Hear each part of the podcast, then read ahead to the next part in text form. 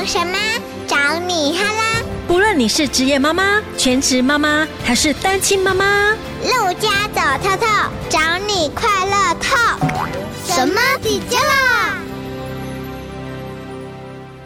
！Hello，大家好，我是陆佳。教育部呢推动了双语以及数位学习这个策略啊，至今已经大概快三年了。但是有很多家长呢，还是有很多的问题想要提问哈。所以呢，神妈底加达九月份连续四周呢，都会来讲有关于双语及数位学习的主题。那我们也特别邀请到高雄市政府教育局双语及数位学习推动办公室的执行长翁庆财执行长，先来跟我们聊一下这个有关于双语推。推动的情形。好，我们来欢迎执行长。各位听众朋友们，大家好。哎，我是老翁啊，这是大家对我的昵称。我现在在高雄市政府教育局这样的一个政策推动办公室，带领一些伙伴一起为高雄市三百四十六所学校呃的老师跟小朋友做服务。非常高兴呃神妈的邀请，是、呃、在这边跟大家呃聊一聊这两个政策的推动。好，那首先呢，按惯例，想要先请问一下执行长，你先形容一下你是什么样的爸爸？呃，我应该算是让人家感觉呃比较喜欢新鲜事物、玩创意的一个人啊、呃，所以我担任过高雄市创造力学习中心、嗯、呃十几年的执行总监。啊，当然那是担任校长时间啊，那个时期兼任的一个政策推动的角色。是执行长，请问一下呢，教育部推动这个双语教育的目的跟愿景是什么？因为很多家长哈，其实到现在都还不是很了解。是我把这个背景跟他的一些演化简单的跟大家介绍。他是在赖副总统担任行政院院长的时候提出的一个二零三零。呃，双语国家计划。那后来因为各方大家的意见收集之后，大家觉得双语这个部分必须在更进一步的定位，是让它更适合。整个政策的目标跟愿景，所以在两年前由蔡总统再重新拍板，称它为“二零三零双语政策”，也就是把“国家”两个字拿掉。那最主要就是让它更多元。所谓的双语，过去可能独尊外国语的英语，那我们本国语就是只有呃所谓的国语。那现在“二零三零”的双语政策已经修正为外国语啊、呃、不。独尊英语，其他的呃国家的语言是可以。那至于本国语的部分，也不限只有国语，好、哦、母语都可以。好、哦，所以这是呃双语政策呃在名称上面的一个改变。那最主要这样的一个政策有两个愿景啊、呃，最主要就是能够让台湾啊、呃，不管是整个国家的发展啊、呃，以及我们未来孩子的竞争力。能够跟国际来接轨。那第二个部分，我们是吸引世界各国的一些产业跟人才可以来到台湾进行他的工作跟生活。好，所以这是我们整个双语政策的愿景。更期待我们的呃孩子真的可以透过这样一个政策的推动，让他在未来呃更具竞争力。哦，还有他整个世界平面移动的哦，这样所谓的移动力，啊、哦，这是我们整个政策最重要的愿景跟目标。执行长，那请问一下，现在双语教育的策略及实施的方式，在学校是怎么样的一个方式？其实双语政策涵盖全国，如果在行政院来讲，它是横跨十四个部会。对，那所以对象其实是全民，是啊。那在学校的部分，教育部主要推动的双语教育，它的策略当然分成有师资、课程、在教材，甚至在环境的建制啊，这都是整个双语教育政策推动的一些面向。那很多的策略受限时间，可能没办法一一跟大家做说明。但是最重要就是在课程与教学，相信也是大家最关心的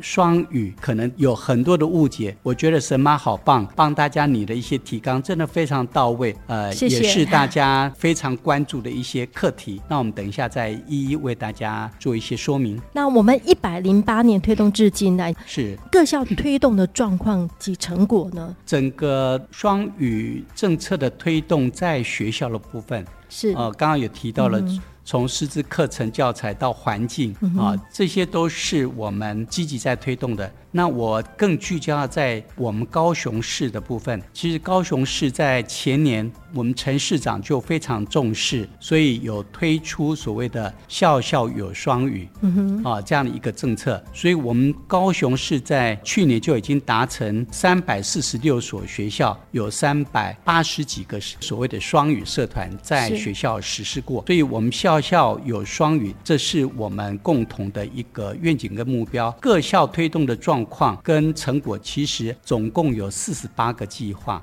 这四十八个计划有配合中央啊，包括教育部或者是行政院的一些呃计划的跟经费的补助来推动的。另外有一些呃是我们跟高雄附近的这些大专院校学者专家他们一起共同来落实于我们中小学的一些计划。所以总共有四十八个计划呃在我们。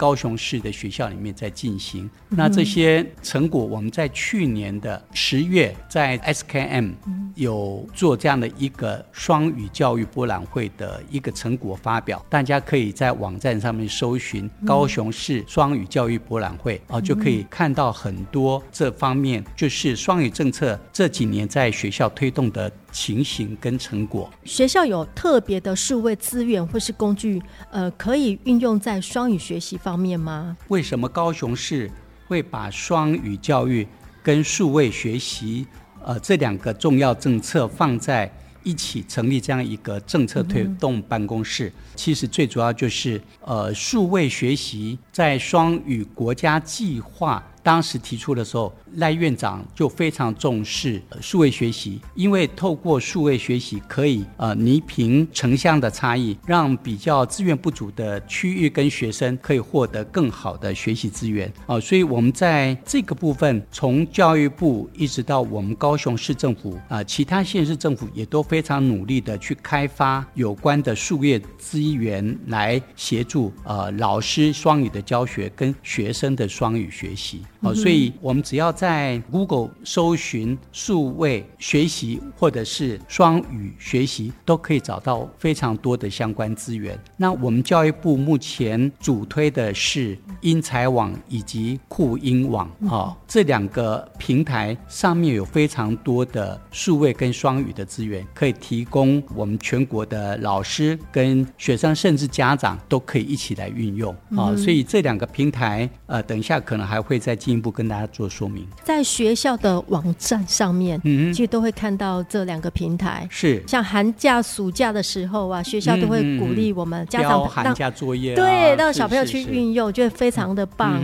还有就是在学科学习及双语学习啊，如何去取得平衡呢？这段时间我们在学校了解跟走动，发觉我们教育现场的老师们有这样一份担忧，其实也是因为整个讯息的传达。可能大家在接受上有一些呃误解。过去要求说每一节课要达到多少百分比的英语运用，其实这个部分教育部在最近这半年不断的透过各级的校长会议、县市的校长会议，都在传达这样一个呃修正的讯息，也就是说双语教学的部分不限定百分之多少，而且要是以原本的学科能力的培养为主，至于双语的运用，可以适时的因地制宜，而且要因学生的能力去进行这样一个双语的运用，而且不能主客意味。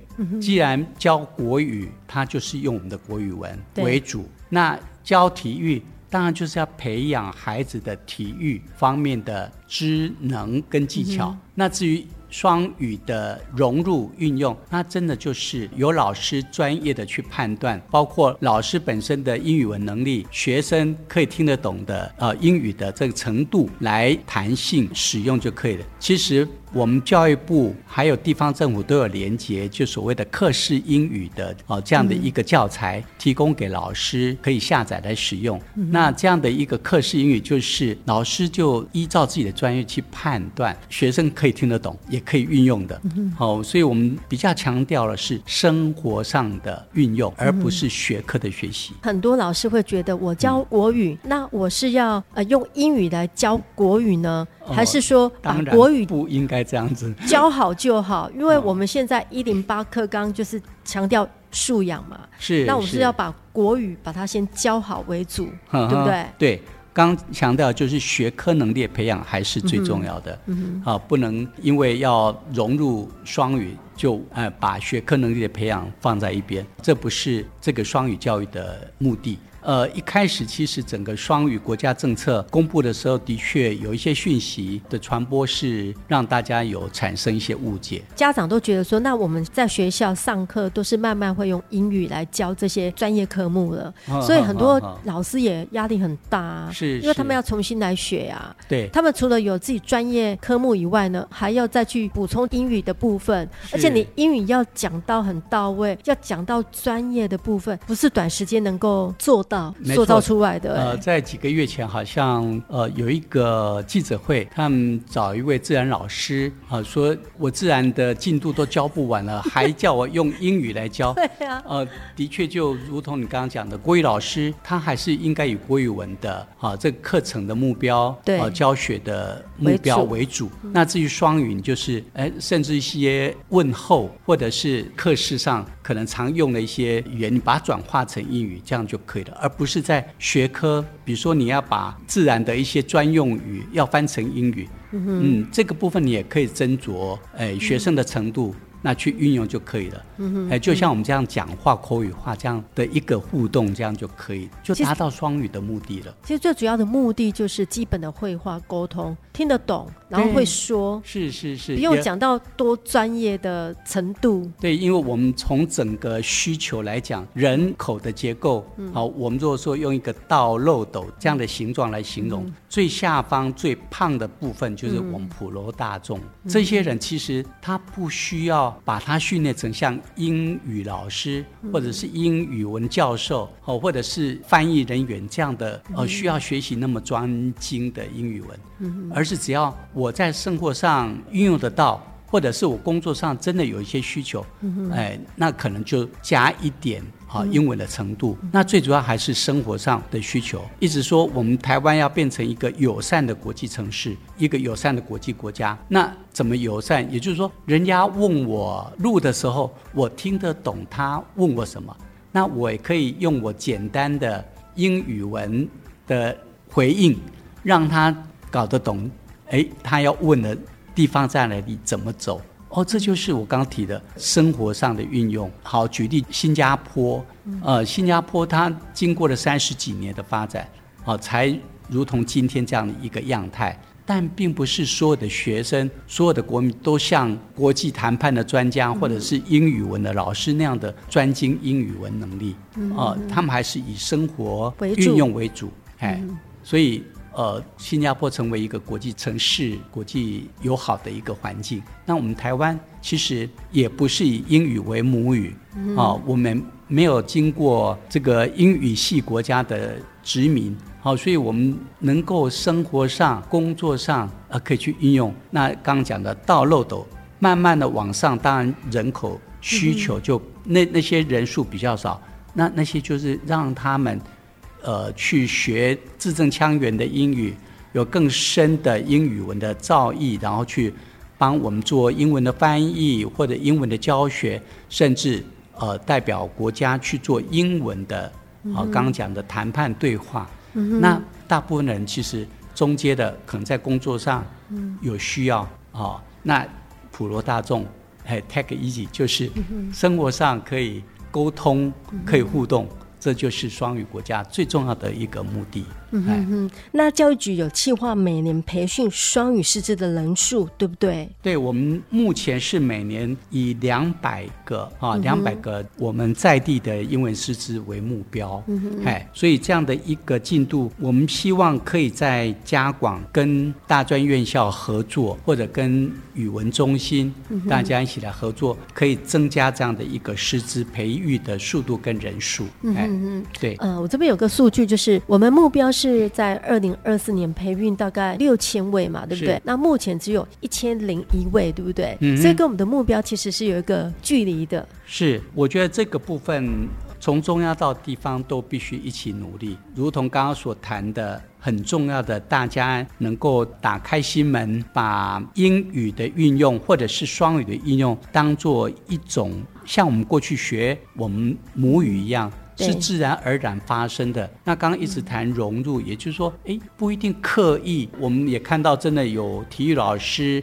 很用心，把所有的球类用英文字，呃，甚至拿看板到操场去啊，标示今天要教的球，他全部都用英文指导小朋友这样子学习一次。我觉得这老师非常用心，但是他的教学重点应该还是让学生了解这个球类，然后他怎么样去进。行竞赛或者是使用这样子，对，对，而不是在于这个球的英语怎么说，对，而是在于怎么打球的技巧方式。对，我们说知能啊、呃、情谊跟技巧嘛，哈，对，知识、情谊、技巧。那知识的部分。还是就所谓的学科能力，嗯在体育的部分也有他必须达到的学科能力，嗯哎，所以不能为了让他有双语的能力而忘了他应该学习到的体育的技巧。嗯，那如何鼓励老师去进修学习啊？因为老师平常也很忙，哎，他有他自己专业的部分要教课，他还要另外拨时间去学英语。我觉得这个老师意愿高不高，这个也是一个问题，哎。呃，这个可能也是我们刚刚提到师资培育的速度。比较没有如预期那样的进度哈，这个部分政府非常用心，也提供很多的机制，包括补助老师去参加培训跟英检啊，这个部分政府是有一些经费的补助，呃，老师们可以透过学校教务主任或者是上网搜寻都可以找到这份资料。啊，特别我们也从这个幼儿园的老师这个部分也都都有一些相关的补助。了解，那偏乡学校资源跟老师比较缺乏哈，嗯、那如何去有效落实我们的双语教育呢？刚刚有提到教育部的一个平台叫做酷英网，嗯哼，啊，Cool English 啊，这样的一个网站平台，嗯、包括我们刚刚有提到的，其实它就是一个自学系统，老师只要引导他上网，然后他会上网之后进入到酷音网。他就有听说读写的相关的运用。可以让孩子不断的依照他的呃教材的编辑，那甚至呃大家很 care 所谓的发音的部分。没错，酷音网它还做到呃你讲了之后录音下来，它会给你一个分数，甚至帮你整个句子分析哪一个字的发音需要再修正，可以不断重复的练习。嗯哼，好，这是教育部委托台湾师大陈教授他们开发的。嗯哼，那甚至现在大家很知道这个。AI 的进步嘛，所以他们已经也运用了 AI 的技术啊，到酷音网里面协助老师的应用跟学生的学习。其实大部分的老师跟校长英语文能力并没有像英文老师那么好。对，那酷音网也可以协助校长跟老师。因为它是一个自学系统嘛，嗯哼，还就比较不会像我们过去学英文说，在教室里面因为发音不正确就被笑啊，嗯哼，哎，这个平台它就是自学，你说了，他给你回馈，那再说，呃，一直修正到最最棒、最正确的，就是默默在家里学习练功，然后哪一天讲的时候大家吓一跳，校长怎么英文这么好，对不对？是是是，我觉得这个还蛮全方位的，哎，对对，那我们其实人家讲就是说。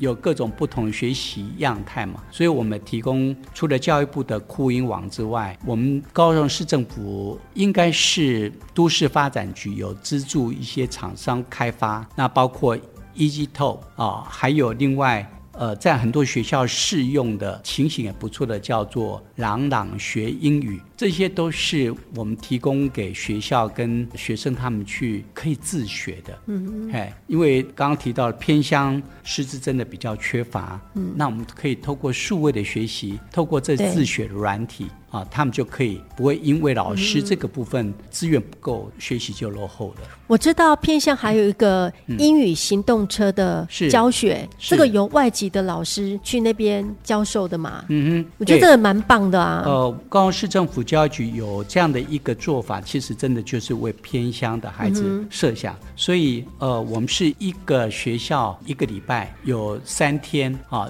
这个车子上面载的是外籍老师。嗯哼。啊，所以我们可以鼓励学校的老师在平时进行英语文的教学、双语的教学，那学生有自学，诶，我练习好了，其实就可以在英语行动车到学校的时候，我真的就用我学习到的实际来跟这个外国人讲话互动，试试看那种真实的情境。因为语文，特别是语言的学习，就是不断的重复练习，再就是在真实的情境去运用。哦，这个我们为什么呃现在双语鼓励大家尽用尽量用出来，尽量用，孩子才有机会把他所学的。哦，也运用出来。我们常常也跟孩子用英语文对话，所以我们不只是老师，我们也鼓励家长。嗯嗯。诶，我们很多家长也有基本的英语文能力，嗯、就不用怕说错或者诶，反正就是给孩子有运用的机会，嗯、有那个情境，嗯、那他的英语文就会不断的提升。哦、所以家长也要跟着孩子同步学习。耶。是啊。对，你在家就可以塑造那个友善的环境，跟孩子对话。对，而且是很生活化的方式。是是，我们很多都读到硕士、博士的，嗯、但是为什么碰到外国人，英文就没有办法互动？因为就是没有使用的机会啊。嗯哼。所以你背的，你考试考一百分的那些东西，就是考过就忘记了，因为你没有在用了。嗯哼。哦，没错。对。因为他就是面对考试，他才会去记住那些单字。是。可是你真的遇到外国人，哇，讲不出来了。因为你平常就没有在用了。对啊，所以这个。就是呃不用，真的就是它就会废嘛，就会退嘛。嗯，哎，这是必然的一个学习的样态。那家长该如何去参与和支持孩子的双语学习过程？就刚刚讲的，营造环境很重要，嗯、使用的环境。对，他没有使用的机会，就真的是就会废掉了。嗯哼，好。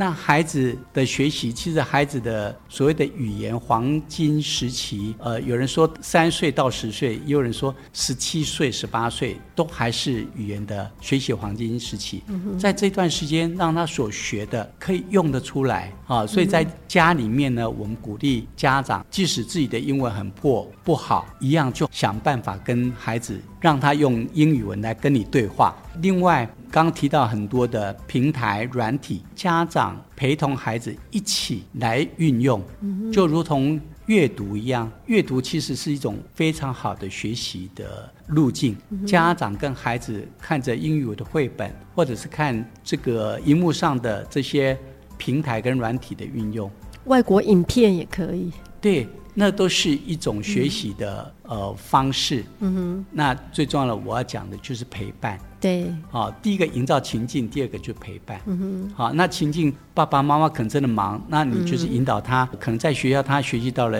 呃、嗯、英语文平台，你就让他在家里面，嗯，哦，可以去运用。好、哦。对对。我在家里跟我女儿讲一些基本的英文单字，嗯嗯、我讲错，她也会纠正我。哎。是啊，那自然而然，他觉得他好有成就感哦，他可以教妈妈。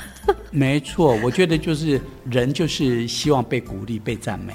对对对。那我们当爸妈的，绝对不会去跟孩子计较输赢嘛。嗯、孩子能够赢我们，我们更高兴。是，真的鼓励家长在家里面多跟孩子呃使用双语。嗯。对，今天很谢谢我们执行长来到我们节目当中，跟我们聊那么多，呃，有关于双语教学、数位教学的部分哈。那因为我们有很多家长有很多的问题提问哈，嗯嗯、我们留在下一集，呃，下个礼拜四，我们来一一解答家长的问题。好，今天谢谢执行长，谢谢谢谢大家的收听，我们下周再见。